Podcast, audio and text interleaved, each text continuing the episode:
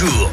Et en ce lundi 16 octobre, nous fêtons les Edwige. L'humoriste français Elise Moon fête aujourd'hui ses 60 ans. Et le saviez-vous Il a tenté une carrière de chanteur. Je suis tombé à un moment donné sur ce titre.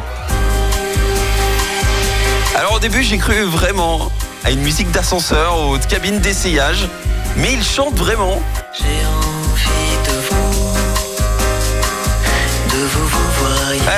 Et sur cet album, il a même fait un duo avec Axel Red, album sorti en 2003.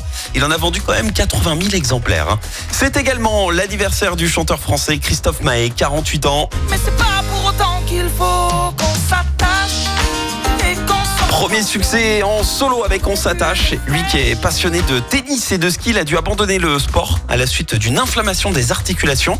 À 16 ans, il s'est carrément retrouvé immobilisé. C'est à ce moment précis qu'il euh, se découvre une passion pour la musique. Et alors qu'il devait devenir pâtissier dans la boulangerie de ses parents, à 22 ans, il participe à l'émission Graines de Star et finalement, il intègre la comédie musicale Le Roi Soleil. Il fait plusieurs rencontres, dont Zazie, euh, qui lui écrit une chanson pour un futur euh, album solo. Son premier album a cartonné disque de diamant, presque de 2 millions hein, de- d'euros de, gains.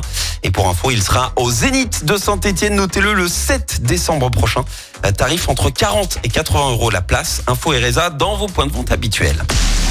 La citation du jour.